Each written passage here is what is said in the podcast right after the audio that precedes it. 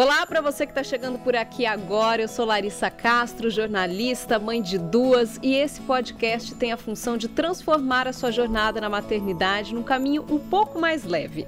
Hoje nós vamos falar sobre as temidas cólicas dos bebês. Por que elas aparecem? Tem como evitar? Como amenizar as dores? E quando se trata de um quadro um pouco mais grave que exige investigação? Vem comigo que eu tenho sempre companhia especializada para esclarecer todas as suas dúvidas. E quem me acompanha aqui hoje é Ana Soube, pediatra, pós-graduada em neurociências, trabalha atualmente no Centro Infantil Boldrini, no Hospital Maternidade São Luís em Campinas, em consultório particular e também ajuda muitas famílias através das redes sociais no perfil Criando Sem Crise. Muito obrigada, Ana, pela sua presença, por ter aceitado aqui o nosso convite. Obrigada a você pelo convite, é um prazer estar aqui com você hoje. Vamos direto ao ponto aí, o que pode provocar cólica no bebê? Olha, essa é uma pergunta de um milhão de reais. Eu falo assim, esse é um dos grandes mistérios da pediatria. A grande verdade é que até hoje a gente não tem uma resposta exata para essa pergunta. A gente não tem, até hoje a gente não sabe exatamente a causa da cólica. O que a gente percebe hoje em dia é que existem múltiplos fatores que podem acabar interferindo nessa condição, porque não chega nem a ser uma doença, né? não dá para chamar de doença. Uhum. Mas a gente sabe que múltiplos fatores podem interferir. É, então, desde a da de uma uma possibilidade de uma alimentação materna, que é uma das possibilidades que a gente estuda, mas até hoje a gente não conseguiu confirmar, até a questão de uma microbiota, então as bactérias que vivem no intestino do bebê e que por sua vez ele acabou herdando da mãe, inclusive durante o parto, então a via de parto pode acabar alterando. E tenha também a questão da imaturidade, tanto do sistema nervoso central, do cérebro desse bebê, que pode levar ele a chorar sem motivo, digamos assim, então ter uma reação exacerbada que nem sempre vai corresponder ao que ele está sentindo, como do próprio intestino, que ainda se contorce muito, não sabe lidar com os gases e nem sempre consegue absorver bem o alimento que ele está ingerindo, ainda que seja só o leite materno, que é o alimento próprio para ele. É tudo novidade, né? Até para o organismo do bebê, né? É... Essa é bem a verdade, né? Agora sim, a cólica ela pode ser evitada ou todo bebê vai ter cólica em algum momento aí da vida, nos primeiros meses? Não, não é todo bebê que tem cólica. Então, os estudos mostram que em torno de 10 a 40% dos bebês podem vir a ter cólica é um pouco de loteria, não tem como a gente saber qual bebê vai ter cólica ou não. Antes a gente pensava que bebês em aleitamento materno é, tinham menos chance de ter cólica, mas estudos mais recentes já mostram que essa proporção é muito similar entre bebês com aleitamento e com fórmula, mas os do aleitamento parecem ter menos dor do que os com fórmula, mas podem vir a ter também. É, então a gente não tem muito como saber quem vai ter ou não. Sim. Eu confesso que esses 10 a 40% até me surpreenderam. Achei que fosse até mais, porque eu, por exemplo, não conheço nenhuma mãe que relate que não sofreu, né, com, a, com as cólicas aí dos bebês. Né? Ex exatamente, mas o que que acontece? O que que é a cólica? Você ainda não me perguntou, mas eu vou trazer isso. Porque a cólica, se a gente for definir o conceito dela, é, seria um choro de pelo menos três horas, três dias na semana, por três semanas seguidas, que começa em torno da segunda, terceira semana de vida e vai até os três meses. Por três horas seguidas? Por três horas seguidas. Meu Deus. É, imagina o desespero. Sim. Então, quando a gente vai analisar com mais calma o que as mães muitas vezes vão chamar de cólica e vão trazer para a gente como sendo cólica, nem sempre é exatamente a cólica. Então, às vezes, esse bebê pode estar chorando por outros motivos, ou né, pode ter alguma doença, mas nem todo caso vai se caracterizar efetivamente dentro do conceito de cólica. Uhum. No popular, todo mundo vai acabar chamando de cólica, que é aquele Sim. choro irritado do bebê, que geralmente vai, vem mais no final da tarde, que o bebê se contorce. Mas se a gente fosse seguir o critério dos estudos, nem todos esses choros seriam cólica. E quando elas começam normalmente, você até citou aí, acho que é com três a seis semanas, é isso? É o, o mais comum, e... né? De começar a aparecer esse desconforto dos bebês, essa dor mesmo abdominal. Exatamente. Então, o mais comum é, é, Pode começar a partir da segunda semana, mas o pico costuma ser em torno da terceira a sexta semana de vida. Então, por exemplo, mesmo os bebezinhos que acabaram de chegar em casa, tá com dois, três dias de vida, que a mãe fala, ah, ele já tá com cólica. Nesse caso, por exemplo, não é cólica. Provavelmente ainda é fome, é um ajuste que ele está fazendo com relação à amamentação, pode estar tá ainda numa fase de perda de peso, tem vários outros fatores, mas a gente realmente ainda não considera como sendo a cólica. Quando a gente fala em recém-nascido, é muito difícil, né, estabelecer assim exatamente o que está acontecendo, né? Porque a única maneira deles se expressarem é através do choro, então é, é muito choro, né, por, por muitas causas diferentes e isso deixa os pais aí de cabelo em pé. E tem assim um prazo mais comum para que essa cólica melhore, vamos dizer assim, né, que o organismo do, do bebê esteja mais maduro, já consiga lidar com isso com mais facilidade, com menos dor. Sim, é, não sei se você já ouviu falar de um conceito chamado esterogestação. Sim. A gente os primeiros mil dias, é isso. Isso, exatamente. Então acaba se confundindo um pouco aqui também, que a gente fala que o bebê até os três meses, o bebê humano ele é extremamente imaturo. Então existe essa teoria que acha que inclusive o bebê precisaria de mais um trimestre na barriga da mãe para terminar Aliás, de se eu desenvolver. Falei mil são 100 dias, né? Os primeiros 100 dias, na é, verdade. O... Me corrigindo aqui, né? Mas os mil estão certo também, também, que seriam os, os, nove meses da gestação, ah, mais os primeiros então, tá 100 dias do bebê. Então também existe esse conceito. Então, nesses primeiros três meses, especialmente, o bebê é muito imaturo. Então, a gente vê a grande maioria desses problemas, inclusive esse choro que a gente não entende muito bem, nesse prazo dos primeiros três meses. A partir dos três meses, tudo começa a melhorar um pouco. E, geralmente, depois dos seis meses, a gente já não vê mais esses sintomas. Se você continua tendo um bebê muito choroso depois dos seis meses, aí realmente é preciso investigar se não pode ter alguma outra causa subsequente que a gente não tenha percebido. Sim, a gente comentou aí, né, do, do recém-nascido, principalmente para mãe de recém-nascido, mãe de primeira viagem, é muito difícil identificar identificar. Tem alguns outros sinais que podem apontar realmente para que a mãe entenda que se trata de uma cólica, além do choro, né? Além de, desse essa sensação que a mãe tem do desconforto, tem sinais que o bebê pode dar que podem aí relatar mesmo o quadro de cólica, se enquadrar no que a gente chama de cólica. Sim. Então, o quadro completo é um choro que a gente fala que é inconsolável, ou seja, a mãe pega no colo, ela tenta ninar, ela tenta dar comida, ela já checou, não é uma etiqueta que está incomodando, não é frio, não é calor, ainda assim esse bebê continua chorando. Muitas vezes ele se contorce, é por isso que essa impressão que a gente tem de que realmente é uma dor que vem da região abdominal, porque o bebê se contorce e ele fica vermelhinho, tanto no rostinho. Algumas vezes você pode notar a barriguinha um pouquinho distendida na hora, mas depois ela deve voltar ao normal.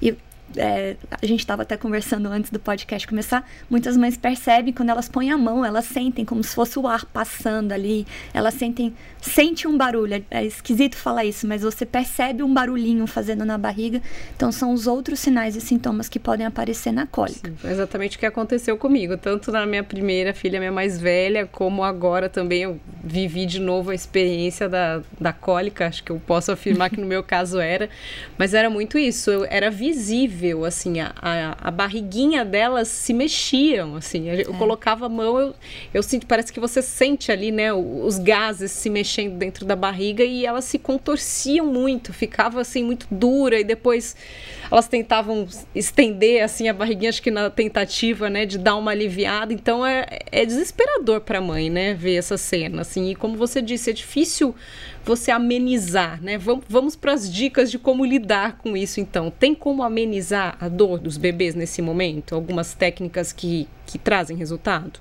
Sim. Bom, eu sempre, até foi interessante você falar da dor. Eu costumo conversar com as mães e falo, primeiro de tudo, tem que tentar manter a calma e lembrar que a dor, muitas vezes, até pode ser maior na mãe do que na criança.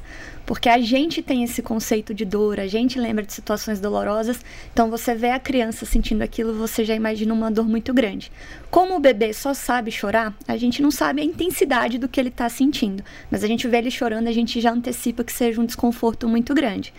Então, tanto que quando o bebê começa a sorrir por volta dos 3, 4 meses, as coisas já vão ficando mais leve, que você uhum. já vê o bebê emitindo outras emoções também. Sim. Mas com certeza a gente percebe que tem algum grau de desconforto. E outra coisa também que é preciso lembrar aqui, que às vezes se confunde muito, é a cólica com a disquesia. Então, a disquesia, na prática é difícil a gente diferenciar, mas a disquesia é uma dificuldade do bebê eliminar os gases. Por uma, aí a gente sabe bem, é uma imaturidade mesmo do, do trato gastrointestinal, então ele precisa fechar uma porteira aqui em cima para não vomitar e abrir lá embaixo para os gases sair, saírem. E no início, o bebê muito novinho, com estudo muito imaturo, ele tenta eliminar gases, ele fecha o esfíncter de baixo, aí o, o gás fica preso, ou ele tenta eliminar por baixo, acaba vomitando, ou ele está querendo colocar o gás para fora e faz cocô sem querer. Então, essa é a disquesia, que muitas vezes é, é, acontece num período parecido com o da cólica, só que a diferença é que a disquesia, quando o bebê elimina os gases, ele fica aliviado, ele uhum. se sente melhor.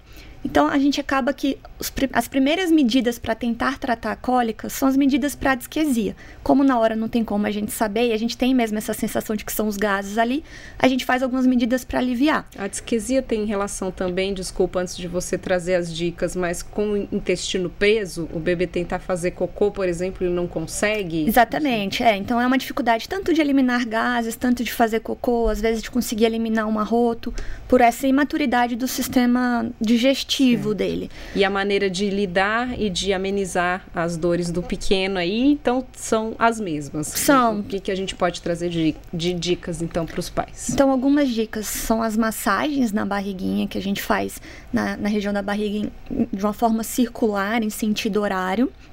É, ou a famosa bicicletinha que você pode colocar as pezinhas, né, dobra sobre a barriga e solta. E uma coisa que é interessante fazer é não deixar para fazer isso só na hora que a criança está incomodada. Então a gente uhum. sempre dá a dica no nosso consultório de procurar fazer isso como parte da rotina do dia. Então, depois do banho, já ter o costume de, de vai passar um hidratante, já faz uma massagenzinha, vai trocar uma fralda, já, se você está com tempo, já aproveita e faz uma massagem, para a gente não deixar acumular muitos gases ali e juntar na hora da cólica e tudo piorar. Sim. Então, fazer massagens é uma coisa que ajuda bastante. Às vezes dá um pouco de medo, né, para os pais, porque acha que, é, como você disse, o sofrimento grande e você tocar, a barriguinha tá super dura, mas não, não precisa ter medo, né? não importante massagear para esse relaxamento. É, e às vezes por isso que fazer antes de chegar no problema já te passa mais confiança também. Porque você fazer a primeira vez, na hora que você está vendo seu bebê chorando, irritado, você também vai se sentir mais insegura. Se você já está acostumado a fazer, seu bebê já está acostumado a receber essa massagem, as coisas já vão ficando mais leve para vocês dois. Sim. O que eu fiz muito, e aí você me corrija se, se não tiver muita relação, mas eu senti na prática que trouxe um resultado. Eu usei muito aquelas bolsinhas de sementes que você esquenta um pouquinho para pôr na barriguinha do bebê. A minha, assim, eu esquentava no micro-ondas 15 segundos só que era praticamente o dia todo com aquela bolsinha do micro-ondas para barriga, do micro-ondas para barriga.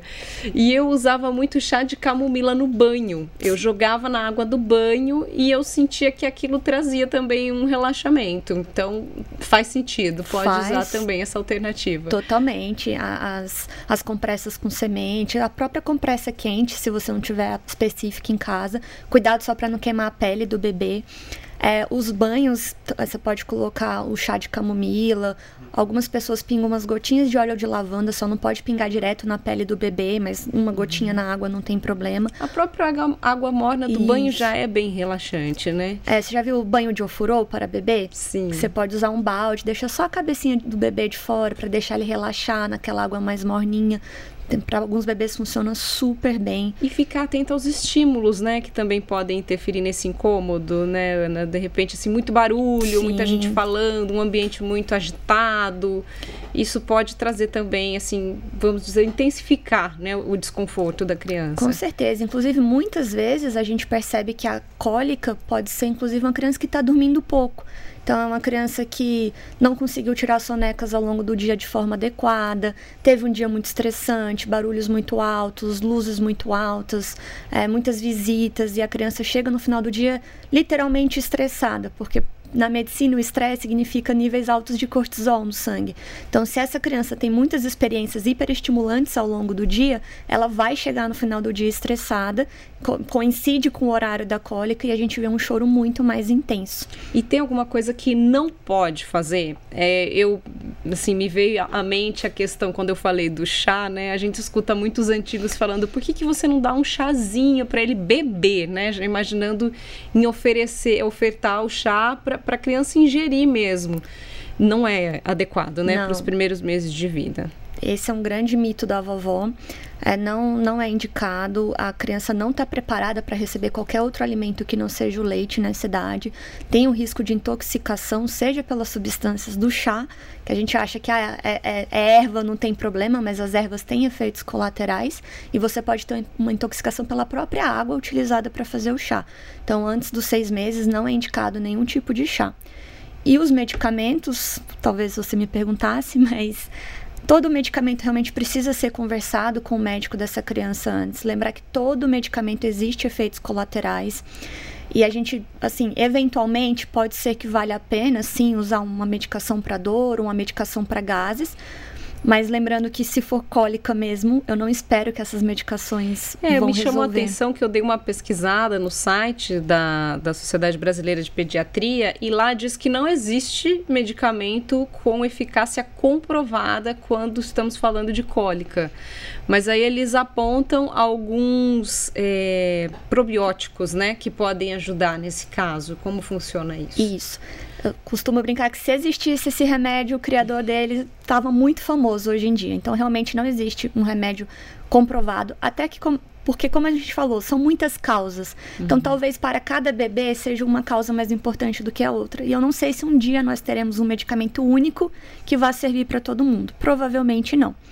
É, Hoje a gente sabe que um, uma cepa específica de um probiótico, que são os Lactobacillus reuteri, eles mostraram nos estudos que reduzem o tempo de choro. Então não quer dizer que a criança não vá ter cólica, mas ao invés de chorar três horas seguidas, pode ser que isso reduza para uma hora e meia, por exemplo. Uhum. É, ele não é considerado um remédio, porque ele é um, é, um probiótico, Sim. então ele é considerado, digamos, quase que uma complementação, mas é uma das estratégias que a gente pode usar sim. Essa realmente está ganhando força, tem comprovação do seu benefício. Ainda não se sabe ao certo se ele não teria que ser usado antes das cólicas começarem, ou se você pode usar só a partir do momento do bebê ter cólica. Mas o que eu sempre gosto de avisar as mães. Não vai funcionar para todo mundo, uhum. infelizmente. Uhum. E para algumas poucas crianças, inclusive, pode piorar um pouco os sintomas. Então é muito importante você observar o seu filho. Então, assim, foi indicado, vamos tentar usar? preste atenção, observe. Que deu certo para um, não, não, necessariamente vai dar certo para o seu, né? E tem esses mais famosos aí, eu não sei se são fitoterápicos, se é correto usar essa palavra, mas que é, é comum a gente ver as fotinhas na internet, as crianças com a boquinha preta, né? Isso, né? Porque eles são a base aí do, do, carvão ativo, né? Ativado. Isso.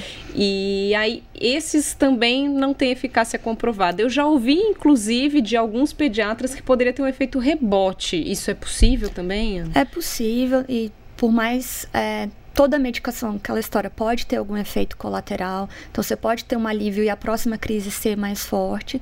Os fitoterápicos realmente não têm comprovação e tem que tomar muito cuidado às vezes com os recipientes que usam. Então, alguns usam açúcares, então outros tipos de componentes que não a, o fitoterápico em si, mas que estão dentro da medicação também, que a longo prazo podem fazer mal.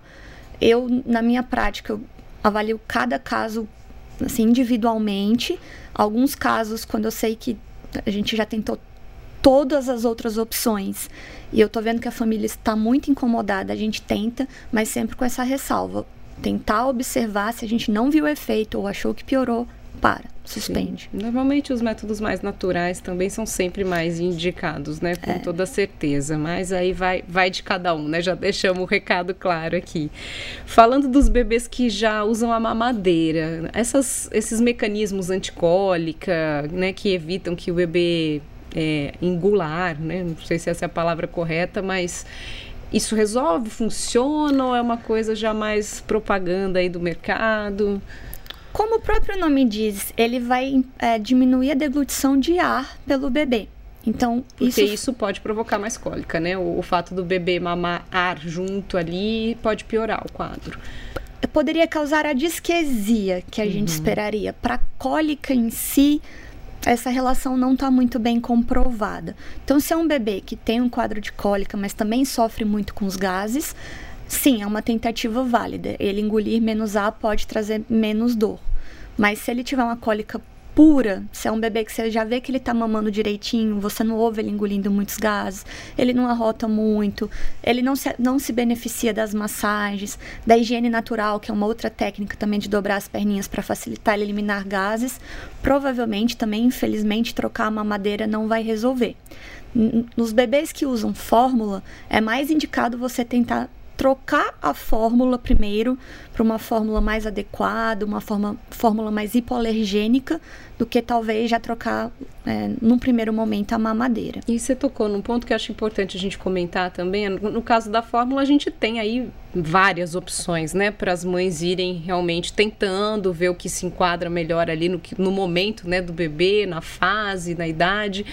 E quando a gente fala do bebê que só, só mama no peito, tem muita mãe que fica desesperada, como você já até adiantou um pouquinho no começo do episódio, essa questão da alimentação da mãe interferir ou não. É bem polêmico isso, né? Tem muitos profissionais que falam que não tem nada a ver, que isso é mito, mas quando a gente está falando de um caso, por exemplo, de uma alergia alimentar, como a alergia à proteína do leite de vaca, eu vivi isso agora, até principalmente com a minha segunda filha tem tudo a ver, né? O que eu tô consumindo vai passar pro meu leite. No caso da minha filha, além da cólica, ela tinha sangramento nas fezes. Então, tem relação, né? A alimentação ou realmente vai variar muito? É só se for um quadro de alergia mesmo? Não, hoje a gente entende que não necessariamente só alergia. Então, mesmo quem não tem alergia, existem alimentos que são mais alergênicos e que ainda que a criança não tenha um quadro completo de alergia à proteína do leite de vaca, essas proteínas são mais difíceis de serem digeridas, então elas podem sim estar contribuindo para o quadro de cólica não é comprovado, mas a gente vê muito isso na prática. Tanto que no último guideline americano, eles recomendam sim a tentativa de você fazer uma dieta com exclusão de leite como parte de uma investigação da cólica. Então, você fazer essa tentativa.